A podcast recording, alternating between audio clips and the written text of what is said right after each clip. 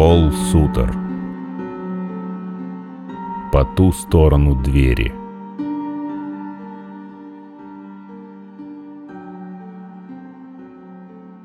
«Вы еще не рассказали мне, как это произошло», — обратился я к миссис Малкин.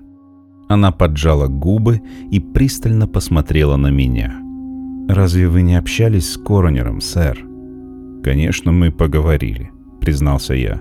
«Но поскольку, как я понимаю, вы нашли моего дядю, я подумал, я бы не хотела говорить об этом», — решительно прервала она.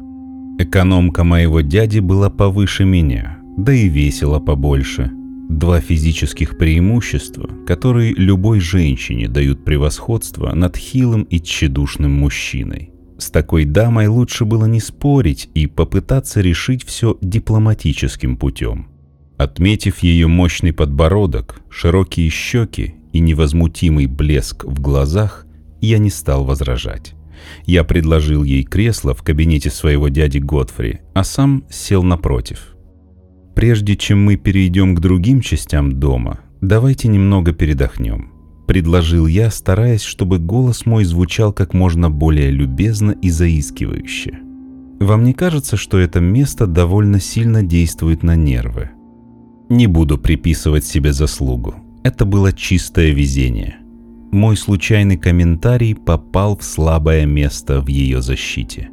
Она отреагировала на него с неподдельным энтузиазмом – «Сэр, я работала у мистера Сарстона более семи лет. Подавала еду регулярно, как по часам, следила за чистотой в доме. В этом вопросе мне полностью доверяли.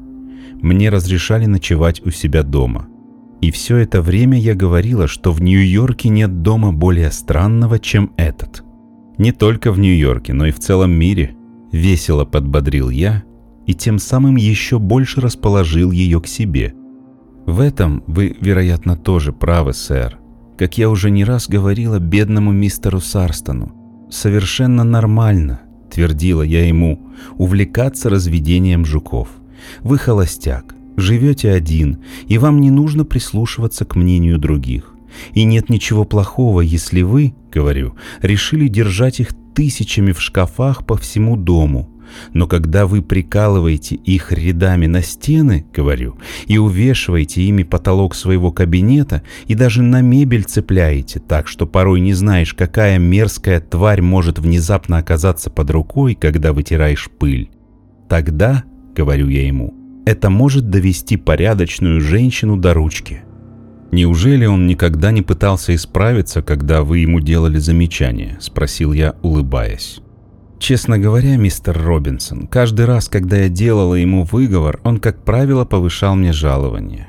И что мне еще оставалось делать? Понять не могу, как Люси Лоутон продержалась здесь так долго, заметил я, внимательно наблюдая за красным лицом миссис Малкин. Она проглотила наживку и, положив руки на колени, наклонилась вперед. Бедная девочка. Это сильно изматывало ее, но она была тихоней. Вы никогда не видели ее, сэр?» Я покачал головой. Худенькая, бледная девушка со светлыми волосами. Едва ли она могла сказать хоть слово в свою защиту. Не думаю, что за весь год, что она жила с вашим дядей, ее хоть кто-то из соседей видел. Она же была сиротой? Да, сказал я. Мы с Готфри Сарстоном были единственными ее живыми родственниками. Именно поэтому она переехала к нему из Австралии после смерти отца. Миссис Малкин кивнула. Я надеялся, что, сдерживая свое рвение, смогу вытянуть из нее информацию о нескольких фактах, которые мне очень хотелось бы прояснить. Перед тем, как я решил поговорить с экономкой и попросил ее провести меня по странному дому моего дяди Готфри, я столкнулся с загадочным поведением всех, кто был хоть как-то связан с этой историей. От меня отворачивались и наотрез отказывались говорить. Стоило мне лишь затронуть эту тему. Даже коронер, казалось, с большой неохотой рассказывал мне о том, как умер мой дядя. «Вы догадались, что она решила жить с ним, сэр?» — спросила миссис Малкин, пристально посмотрев мне в глаза. Я сдержанно кивнул в ответ. И я это поняла.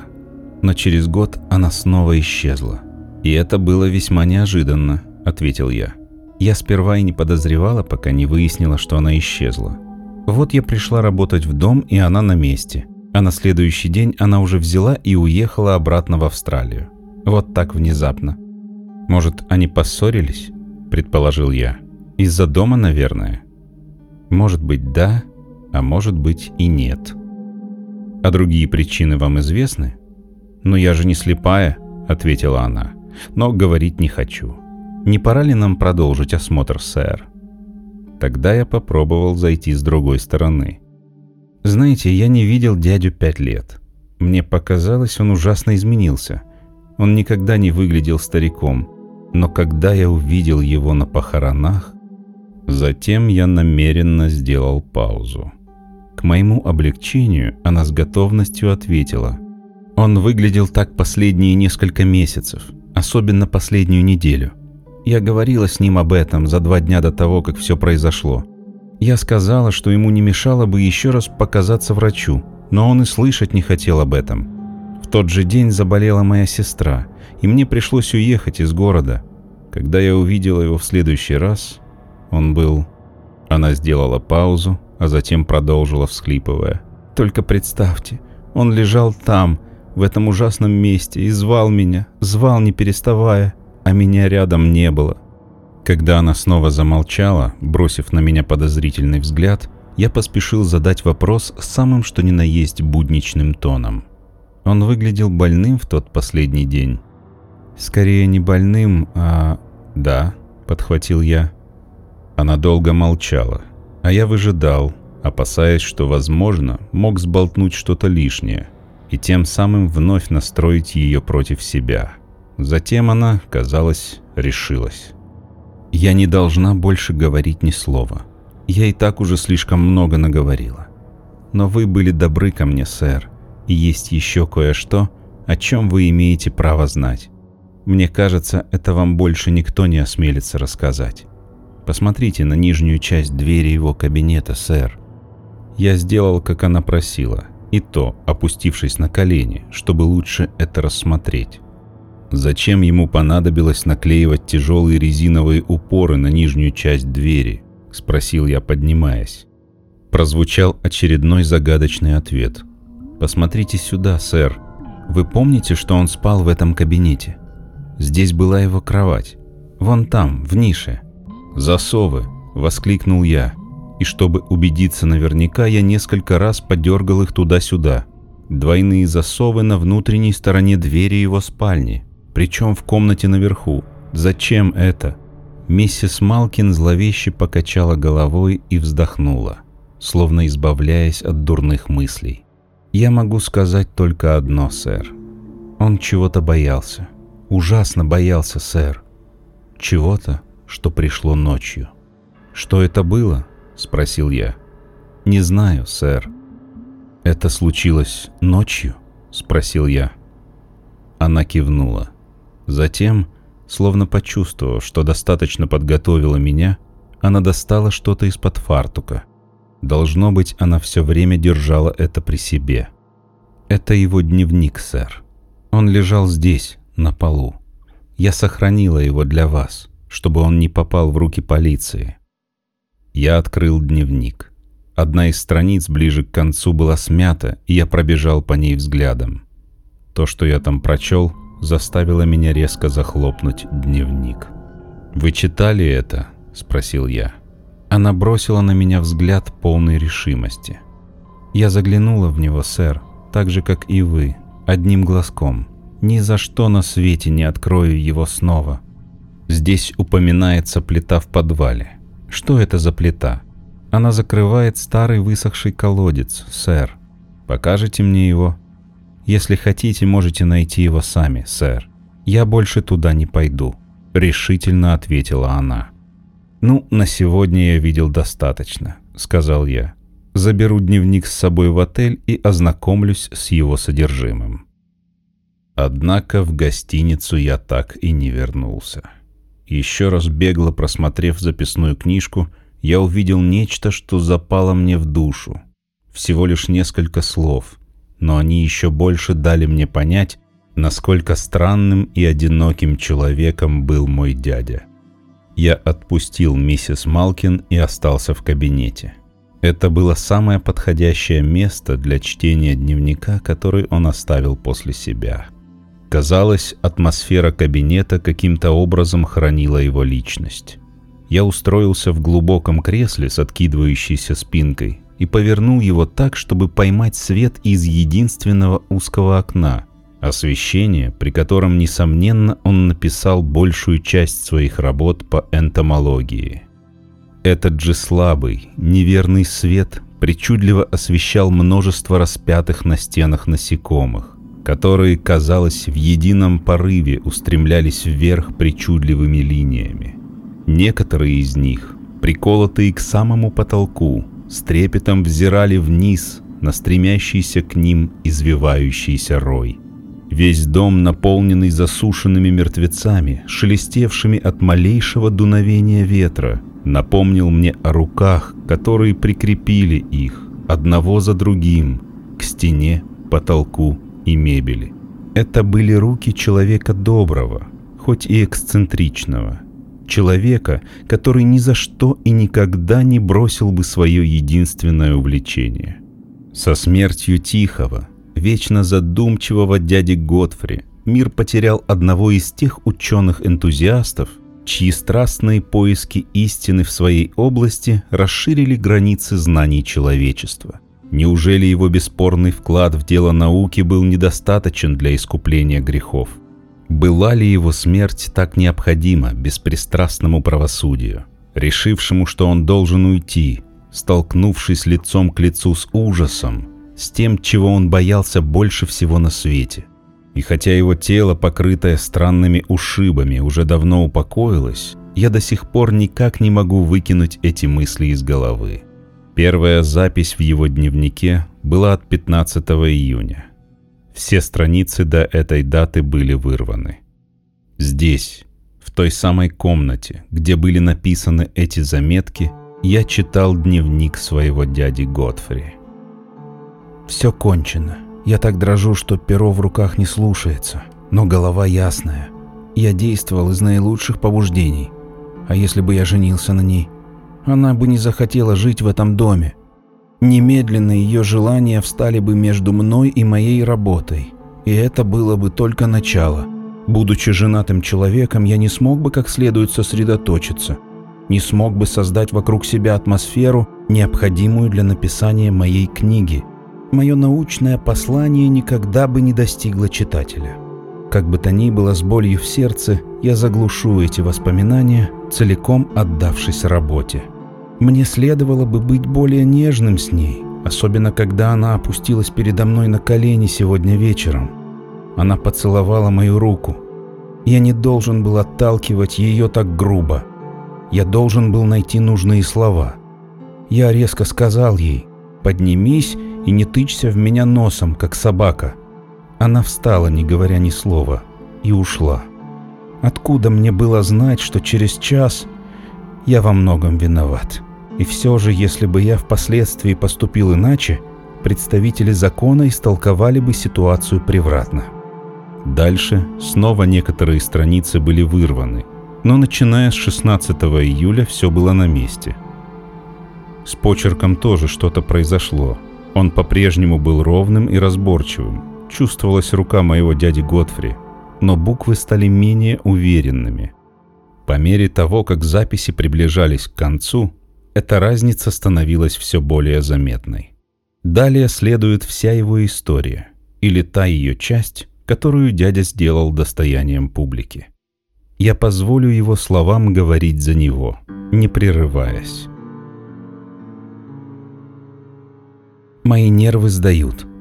Если некие раздражающие воздействия в ближайшее время не прекратятся, мне придется обратиться к врачу. Если точнее, иногда меня охватывает неконтролируемое желание спуститься в подвал и сдвинуть плиту со старого колодца. Я старался не поддаваться, но приступ длился несколько минут, и воздействие было таким сильным, что мне пришлось прервать работу и буквально удерживать себя в кресле. Это безумное желание просыпается во мне только глубокой ночью, когда тревожность усиливают различные шорохи, характерные для этого дома. Например, по коридорам часто гуляет сквозняк, из-за чего раздается шорох распятых на стенах образцов. В последнее время стали появляться и другие ночные звуки, сильно напоминающие возню мышей и крыс. Нужно выяснить природу этих звуков. Я потратил немало средств, чтобы защитить дом от грызунов, которые могли бы уничтожить некоторые из моих лучших образцов. Если какой-то дефект конструкции открыл им путь, это нужно немедленно исправить. 17 июля. Фундамент и подвал сегодня осматривал рабочий. Он подтвердил, что грызуны не могут проникнуть внутрь. Плиту над старым колодцем он поверхностно осмотрел, но не сдвигал. 19 июля. Когда вчера поздно вечером я сидел в этом кресле и писал, меня снова охватило непреодолимое желание спуститься в подвал.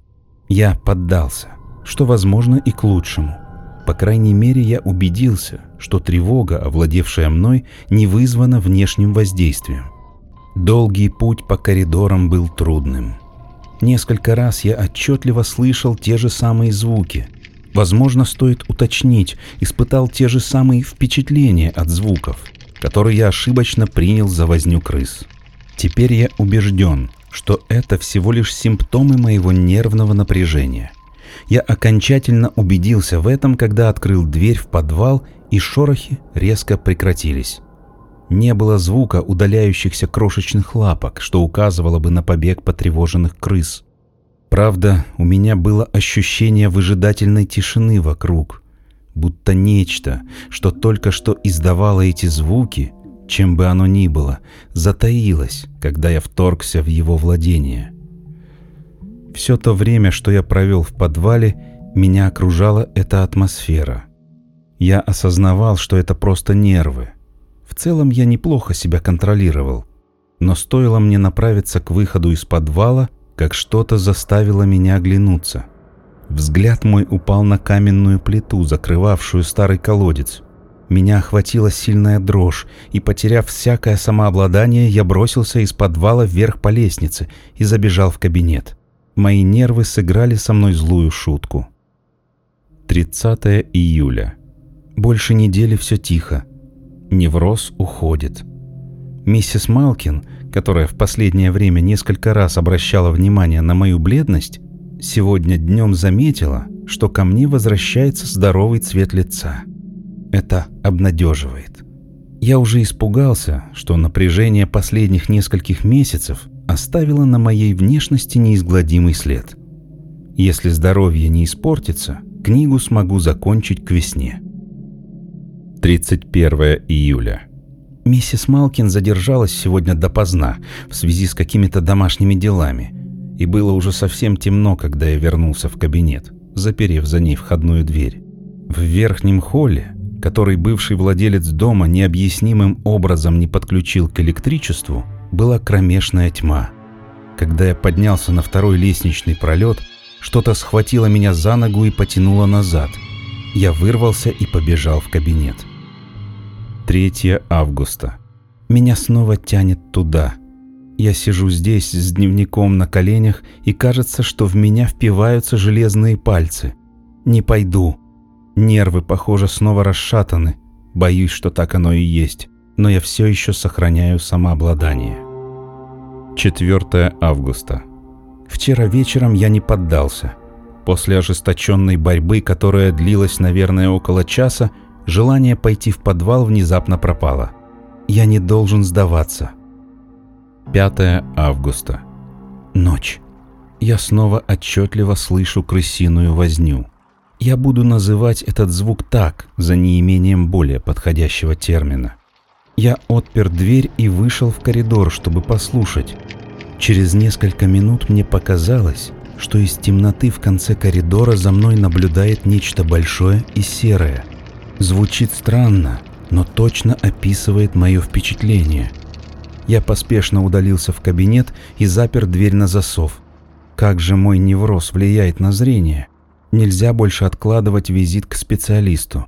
Но как откровенно объяснить ему причину своего состояния? 8 августа. Работал вечером в кабинете, и вдруг мне показалось, что слышу тихие шаги в коридоре. Конечно, опять нервы. Или снова ветер играет крыльями экспонатов на стенах. 9 августа. На часах 4 утра. Решил описать то, что пережил. Лишь это поможет успокоиться. Чувствуя вчерашнюю усталость от напряженной исследовательской работы, я лег спать пораньше. Мой сон был более глубоким и здоровым, чем обычно, как часто бывает, когда человек по-настоящему устал. Но около часа назад мой сон прервала какая-то неведомая сила. Комнату заливал лунный свет. Мои нервы были на пределе. Сперва я не увидел ничего необычного. Затем Взглянув в сторону двери, я увидел, как из-под нее высунулись тонкие белые пальцы, словно кто-то за дверью пытался таким образом привлечь мое внимание. Я включил свет и снова посмотрел на дверь. Пальцы исчезли. Разумеется, дверь открывать я не стал. Описываю это происшествие так, как увидел, или как мне показалось. Однако комментировать его не осмелюсь ибо не доверяю своим ощущениям. 10 августа. Закрепил тяжелые резиновые упоры на нижней части двери моей спальни. 15 августа. Уже несколько ночей все тихо. Надеюсь, резиновые упоры, будучи предметом осязаемой защиты, оказывают лечебное воздействие на мои нервы. Может быть, к врачу обращаться не придется. 17 августа. Меня снова что-то разбудило. Кажется, это всегда происходит в один и тот же час, около трех утра. Мне снился колодец в подвале. Один и тот же сон, снова и снова. Все черное, кроме плиты и сидящей там фигуры со склоненной головой и скрытым от меня лицом. Еще смутно помню, что снилась собака. Может ли быть, что последние слова, сказанные ей, отпечатались в моем сознании. Нужно взять себя в руки. Я должен бороться с искушением спуститься в подвал после наступления ночи. 18 августа. Чувствую себя гораздо бодрее. Миссис Малкин тоже это заметила, когда подавала ужин. Это улучшение в значительной степени связано с консультацией, которую я получил у доктора Сартвелла, специалиста по нервным заболеваниям. Я рассказал ему все подробности, опустив некоторые факты. Он отверг идею о том, что мои переживания могут быть не только чисто психическими. Когда он порекомендовал сменить обстановку, чего я ожидал, я ответил, что об этом не может быть и речи. Тогда доктор порекомендовал чередовать тоник и снотворное, чтобы нормализовать мое состояние без необходимости покидать дом. Это вселяет надежду – нужно было сразу к нему обратиться. Без сомнения, возникновение большинства моих галлюцинаций, а может быть и всех, можно было бы избежать. Моя нервная система несправедливо наказывала меня за действия исключительно в интересах науки, но терпеть это дальше я не намерен. С сегодняшнего дня я буду регулярно отчитываться доктору Сартвеллу о своем состоянии. 19 августа. Вчера вечером принял снотворное. Результаты порадовали. Доктор говорит, что я должен принимать этот препарат с одинаковой дозировкой в течение нескольких ночей, пока мои нервы не придут в норму. 21 августа. Все хорошо. Похоже, я нашел выход. Очень простой и прозаичный. Я мог бы избежать невроза, если бы с самого начала обратился за советом к специалисту. Вчера вечером, перед тем, как лечь спать, я отпер дверь своего кабинета и прошелся вверх и вниз по коридору. Чувство тревоги исчезло. Здесь все было как раньше, до того, как эти нервные приступы овладели мной. Посещение подвала после наступления ночи будет проверкой моего полного выздоровления. Но я еще не готов к этому. Терпение. 22 августа. Я только что перечитал вчерашнюю запись, думая о том, как успокоить себя. Она очень позитивная, почти радостная. И на предыдущих страницах есть другие подобные записи. Я мышь, ставшая игрушкой для кошки. Я вырываюсь на мгновение, радуюсь свободе, но потом снова попадаю в ее лапы. Сейчас 4 утра. Обычное время. Вчера вечером, приняв лекарство, я лег довольно поздно. Вместо беспробудного сна, который всегда следовал за применением препарата, меня охватила дремота в сопровождении повторяющихся видений плиты со склонившейся над ней фигурой, а в другом гнетущем сновидении мне явилась собака. Проснувшись, я машинально потянулся к выключателю рядом с кроватью. Ничего не нащупав, я внезапно осознал, что стою в своем кабинете, держась другой рукой за ручку двери. Конечно, я почти сразу нашел выключатель и зажег свет. Затем я увидел, что засов был отодвинут. Дверь была не заперта. Мое сновидение, должно быть, прервалось в тот момент, когда я открывал ее. Затем я услышал, как что-то копошилось в проходе за дверью. 23 августа. Я понял, что по ночам спать опасно. Не посоветовавшись с доктором Сартвеллом, я начал принимать лекарства днем. Узнав об этом, миссис Малкин начала активно выражать беспокойство, но я объяснил свое решение предписанием врача, и она угомонилась. Я бодрствую во время завтрака и ужина, а в промежутках сплю.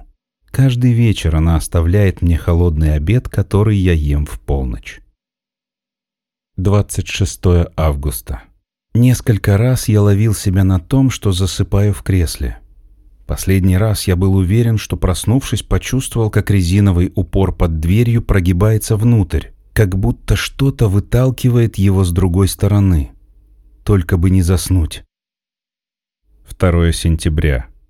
Миссис Малкин должна уехать из-за болезни сестры. Меня пугает перспектива ее отсутствия. Хотя она бывает здесь только днем, даже это общение мне очень помогает. 3 сентября. Обязательно должен все записывать. Сам труд сочинительства оказывает на меня успокаивающее действие. Видит Бог, сейчас мне это нужно как никогда. Сегодня ночью я по неосторожности заснул в кровати. Видимо, был совершенно измотан. Мне снова приснилась собака – я снова и снова гладил это существо по голове. Проснувшись в кромешной тьме, я понял, что опять стою. Воздух был холоден и пах землей. Пытаясь прийти в себя, я вдруг почувствовал, как что-то трется об мою руку, как это делают собаки. Еще не проснувшись окончательно, я не сильно этому удивился и протянул руку, чтобы погладить собаку по голове. Это привело меня в чувство. Я стоял в подвале. Передо мной была не собака. Я не могу описать, с какой скоростью бросился бежать обратно вверх по лестнице из подвала. Но кое-что помню отчетливо. Я обернулся и сквозь тьму смог разглядеть плиту, на которой что-то сидело. Я снова бросился бежать, и на протяжении всего пути вверх по лестнице меня за ноги хватали чьи-то руки. Похоже, это была последняя запись в дневнике, так как за ней следовали пустые страницы. Но я вспомнил о скомканном листке, вложенном в конец записной книжки. Складывалось впечатление, что он был вырван судорожно сжимавшей его рукой, а почерк заметно отличался от разборчивого, хотя и неровного даже в последней записи. Мне пришлось поднести эти каракули к свету, чтобы разобрать их содержание – и вот что я прочитал. Моя рука продолжает писать, словно бы не слушаясь меня. Что это? Я не хочу писать, но оно заставляет меня. Да, да, я скажу правду. Я скажу правду. Следующую запись частично скрывала огромная клякса, но я с трудом разобрал ее. Виноват я и только я. Я любил ее слишком сильно, но не хотел жениться хоть она умоляла меня на коленях, целовала руку. Я сказал ей, что моя научная работа превыше всего. Она сделала это сама. Я не ожидал этого, клянусь, не ожидал. Но я боялся, что власти поймут меня неправильно. Поэтому я выбрал наилучший путь. У нее не было здесь друзей, которые могли бы начать интересоваться. Оно ждет за дверью. Я чувствую это. Оно подчиняет меня, контролирует мои мысли. Моя рука продолжает писать, только бы не заснуть. Я должен думать только о том, что пишу. Я должен. Затем шли слова, которые я увидел, когда миссис Малкин передала мне книгу. Они были написаны очень крупно. В некоторых местах перо прорвало бумагу. Несмотря на то, что они были нацарапаны, я без труда смог прочитать. «Только не плита в подвале. Только не это. Боже мой, что угодно, только не это. Что угодно». По какому странному принуждению рука была вынуждена записывать то, о чем он думал, вплоть до самых последних мыслей, вплоть до этих последних слов. Серый свет проникал через два маленьких тусклых окошка, освещая пропитанную влагой дыру в земле у внутренней стены. Мы со следователем стояли в подвале, но не приближались к отверстию. Начальник сыскной полиции, невысокий смуглый человек с живыми чертами лица, стоял недалеко от нас. За его напряженным взглядом скрывалось естественное оживление. Мы наблюдали за сутулым констеблем, склонившимся над колодцем. «Что-нибудь видно, Уотерс?» — хрипло спросил следователь. Констебль покачал головой. Низкорослый начальник сыскной полиции повернулся ко мне.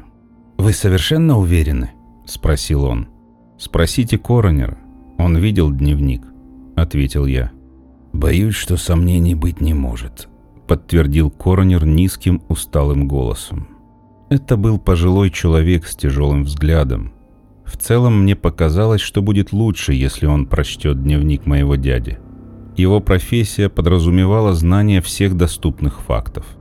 То, что мы искали в колодце, могло представлять для него особый интерес. Он уставился на меня непроницаемым взглядом, а полицейский снова согнулся над колодцем. Затем он заговорил голосом человека, неохотно выполнявшего свой долг. Он кивнул в сторону плиты из серого камня, лежавшей в тени слева от колодца. «На вид она не такая уж тяжелая, правда?» – произнес он вкратчиво. Я покачал головой. «Все-таки это камень», – возразил я. «Только очень сильный человек сможет ее поднять». «Чтобы поднять, да». Он оглядел подвал. «А, я забыл. — резко сказал он. «Некоторые улики остались в моем кабинете». Он продолжил, словно разговаривая сам с собой. «Человек, пусть даже не очень сильный, мог бы взять трость, например, ту, которая сейчас находится в моем кабинете, и подпереть плиту, если бы он захотел заглянуть в колодец», – прошептал он. Затем он прервался, со вздохом выпрямился и положил электрический фонарик рядом с колодцем. «Спину ломит», — пожаловался он. «Там внизу грязь. Она кажется рыхлой, но в колодец мне не пролезть.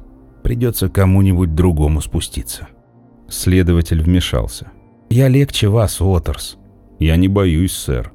«А я и не говорил, что боитесь», — огрызнулся коротышка. «Там внизу явно ничего нет, но в любом случае нам придется это доказать». Он бросил на меня косой взгляд, но продолжил говорить с констеблем.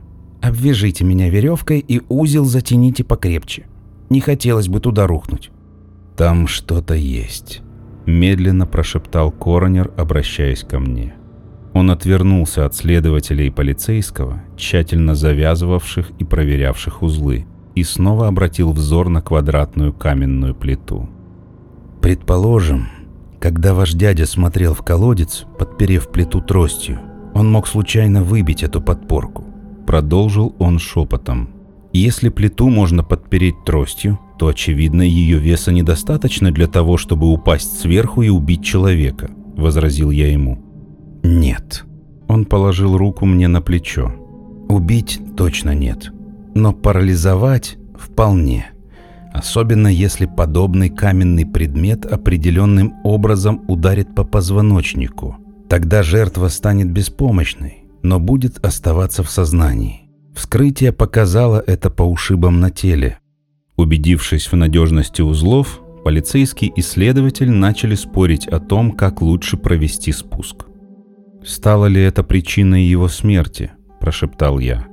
«Вы, наверное, помните, что экономка отсутствовала два дня. За два дня даже такое давление...» Он пристально посмотрел на меня, чтобы убедиться, что я понял. Да еще головой вниз. Полицейский снова прервал меня. «Я буду стоять у колодца, а вы, господа, возьметесь за веревку позади меня. Тянуть будет не тяжело. Я возьму на себя основную нагрузку. Мы спустили коротышку с электрическим фонариком, пристегнутым к поясу и каким-то инструментом, совком или небольшой лопатой в руке. Казалось, прошла целая вечность, пока его голос, звучащий необычайно глухо, не приказал нам остановиться. Похоже, яма была глубокой. Мы прижались друг к другу. Я тянул вторым, а коронер за мной последним. Полицейский несколько ослабил нагрузку, зацепив веревку за край колодца, но я все равно поразился легкости, с которой он держал вес. Мне тянуть было легко. Снизу донесся шум, похожий на приглушенное царапание. Время от времени веревка подергивалась и слегка смещалась по краю отверстия. Наконец раздался голос детектива. «Что он говорит?» — спросил коронер. Полицейский повернул к нам свое квадратное суровое лицо. Думаю, он что-то нашел. Веревка дернулась и снова сдвинулась. Казалось, внизу идет какая-то борьба. Вес внезапно увеличился и также внезапно уменьшился, как будто следователь что-то поймал, но удержать не смог. Я уловил учащенное дыхание детектива и невнятную речь, произнесенную низким голосом. Следующие слова я уловил более отчетливо. Это была команда тянуть. В тот же момент вес на веревке увеличился. Большие плечи полицейского начали ритмично напрягаться. «Все вместе», — приказал он. «Потихоньку. Тяните, когда я начну». Медленно веревка проходила через наши руки. С каждым новым захватом небольшой отрезок веревки падал на пол позади нас. Я начал чувствовать напряжение. По затрудненному дыханию коронера я понял, что он, будучи пожилым человеком, еще сильнее почувствовал увеличение веса. Один только полицейский не чувствовал усталости. Веревка внезапно натянулась, и внизу совсем рядом раздались выкрики. Все еще держась за веревку, полицейский сумел наклониться и посмотреть. Он пояснил. «Опустите немного». Он зацепился боком. Мы ослабили веревку, пока голос детектива снова не скомандовал тянуть. Ритмичные рывки продолжались. Вдруг что-то темное появилось у края колодца. Я вздрогнул, но это была всего лишь макушка головы детектива, его темные волосы. Затем появилось его бледное лицо с пристальным взглядом. Затем его плечи, склоненные вперед, чтобы лучше обхватить то, что было у него в руках. Я отвернулся но, положив свою ношу у края колодца, детектив прошептал нам. «Он ее землей засыпал».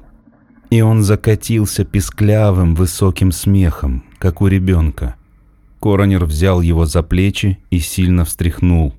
Затем полицейский вывел его из подвала. Позже я решил поговорить с коронером.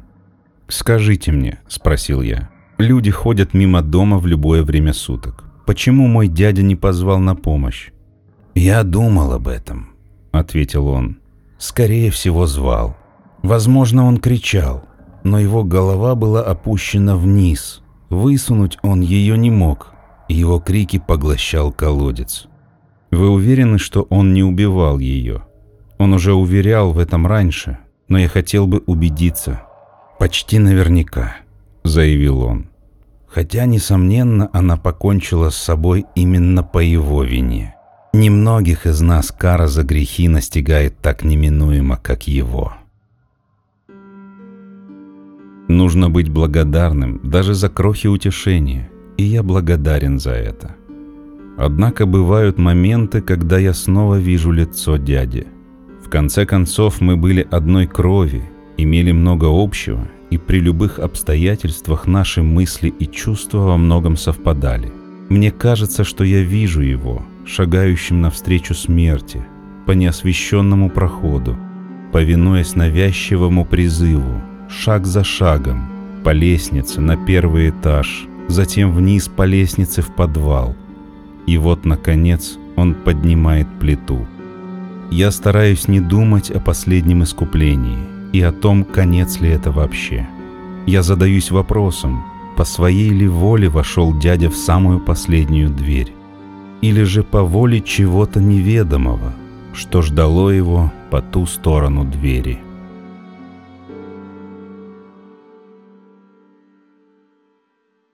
Это был рассказ Пола Сутера «По ту сторону двери». Этот рассказ был опубликован во втором номере журнала Weird Tales в апреле 1923 года. Спасибо, что послушали. До новых встреч!